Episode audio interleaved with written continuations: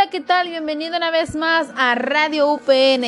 El día de hoy les habla su amiga Ana Paola Hernández de la Cruz, que les viene a hablar sobre un personaje en la pedagogía muy importante.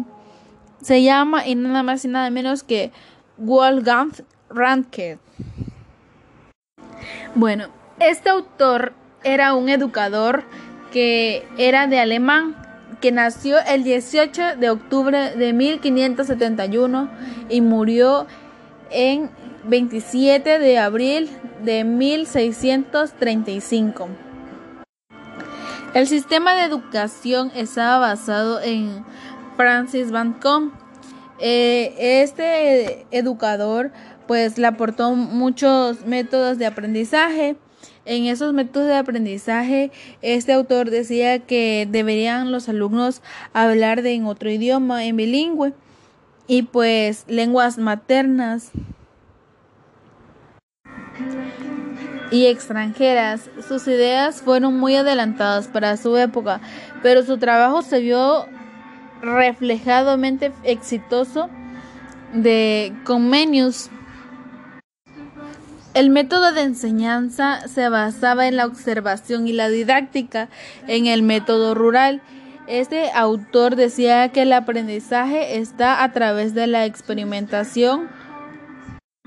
También decía que la enseñanza forzada violaba y perjudicaba al alumno y que el que quería estudiar que estudiara y que el que no pues que se quedara. También nos decía que debíamos aprender para, para, darle utilidad a nuestro conocimiento y que no debíamos de memorizar porque eso no era lo correcto.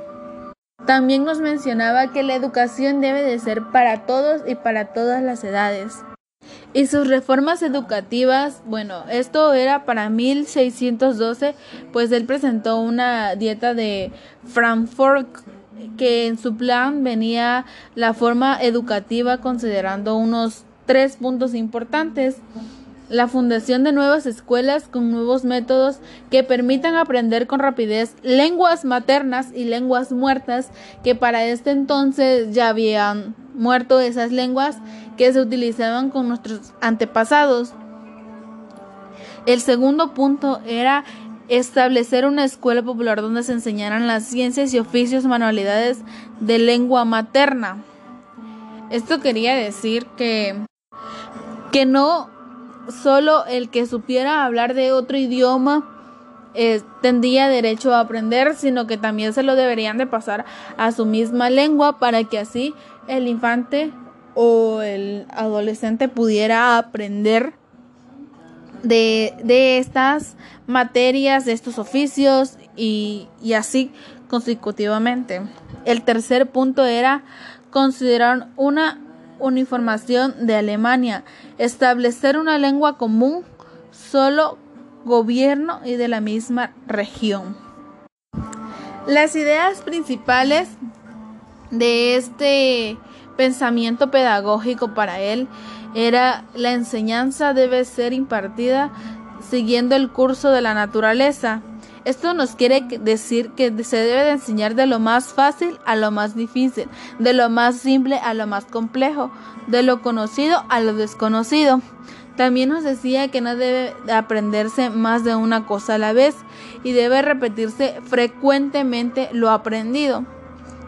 Otro, otro punto que también nos mencionaba es que aprender al principio todo en la lengua materna, solo después de estudiarse las lenguas extranjeras. También nos decía que el aprendizaje debe de discurrir sin ninguna violencia, ya que es lo contrario a la naturaleza. El maestro debe delimitar la enseñanza, la disciplina y la coacción perteneciente a sus funcionamientos.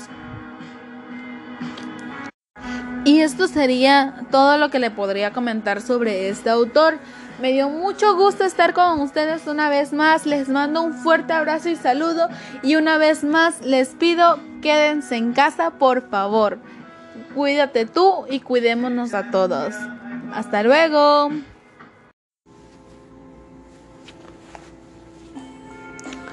Hola, hola, ¿qué tal? Bienvenido una vez más a esta tu estación Radio UPN 271. Con ustedes una vez más su servidora Ana Paola Hernández de la Cruz, que como los otros radio podcasts les ha venido a compartir grandes informaciones de utilidad en la vida. Este día se hablará uno de los temas que para mí me ha gustado más de acerca de la materia teorías pedagógicas, pues que para mí tiene mucha importancia e impacto, ya que se trata el panorama histórico científico de la Edad Media. Bueno, sin más que decir, demos inicio. ¿Ustedes conocen o saben qué es la Edad Media? Ok amiguitos, si ustedes no saben, yo les vengo a platicar. La Edad Media es una etapa histórica que abarca desde la caída del Imperio Romano en el año 476 y la conquista en el siglo XV. En España se llevaba un suceso demasiadamente importante, ya que fue pues el descubrimiento de América y, el, y la expulsión de los judíos. En la sociedad medieval en los reinos de los cristianos se caracterizaba por su gran poder en la jerarquía, que estábamos en los niveles, ya que la iglesia pues tenía un máximo poder en aquellos tiempos, pues ya que ellos gobernaban. Eh, estas clases sociales se dividían en tres. La nobleza, se dedicaba a las tareas de las guerras y las casas. La nobleza estaba obligada a servirle al rey mediante el juramento de la vallasaje se caracterizaba porque poseían grandes y extraordinariamente terrenos y riquezas. En segundo nivel tenemos el clero. La labor del clero era fundamental en la doctrina a los agentes y conservadores, pues ya que transmitían la cultura y los monasterios pues fue el lugar más propicio para la conservación de dicha cultura y pues donde se surgían las primeras universidades. ¿eh? Los campesinos es la tercera parte. Los campesinos, pues también conocidos como el pueblo llano, consistía la mayor parte en la población que se dedicaba a la agricultura, ganadería y artesanía, pues ya que se caracterizaba por por la carencia de sus derechos, ya que estaban prácticamente gobernados a la esclavitud. Por último, tenemos la ciencia. La ciencia medieval se entiende por las ciencias del descubrimiento en el campo de la filosofía natural, es decir, el empirismo. Esta se trata de explicar la naturaleza. En este apartado pues nos ocuparemos de las ciencias en este periodo medieval. Durante esta época había variedades de ciencias que salieron, como una de ellas sería la astropología, medicina, meteorología, adivinación, pero sin embargo, un punto muy importante, la, astrología y la división, pues han quedado fuera del campo científico. Bueno amiguitos, sin más que decir, me despido de ustedes y gracias por acompañarme a una aventura más.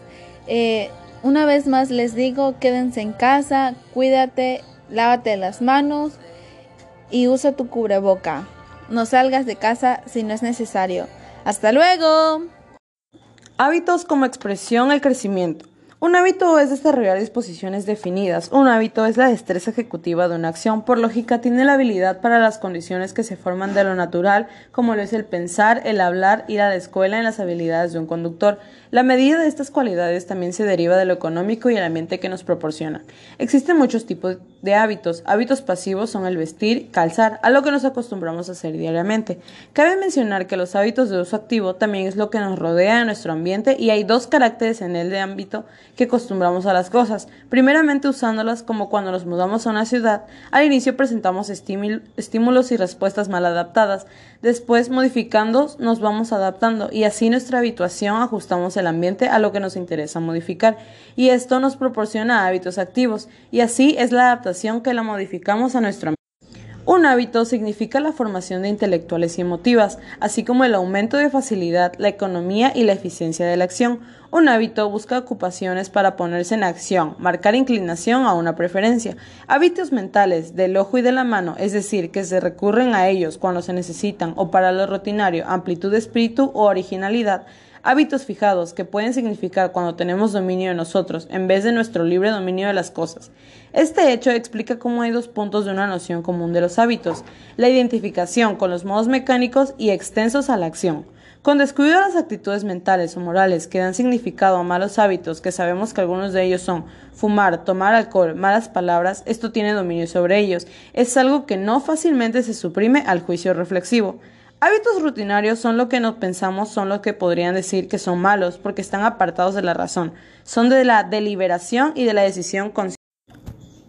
Hábitos como expresión del crecimiento. Un hábito es desarrollar disposiciones definidas. Un hábito es la destreza ejecutiva de una acción. Por lógica, tiene la habilidad para las condiciones que se forman de lo natural, como lo es el pensar, el hablar, ir a la escuela.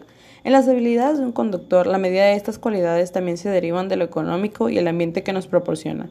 Existen muchos tipos de hábitos. Hábitos pasivos son el vestir, calzar, a lo que nos acostumbramos diariamente.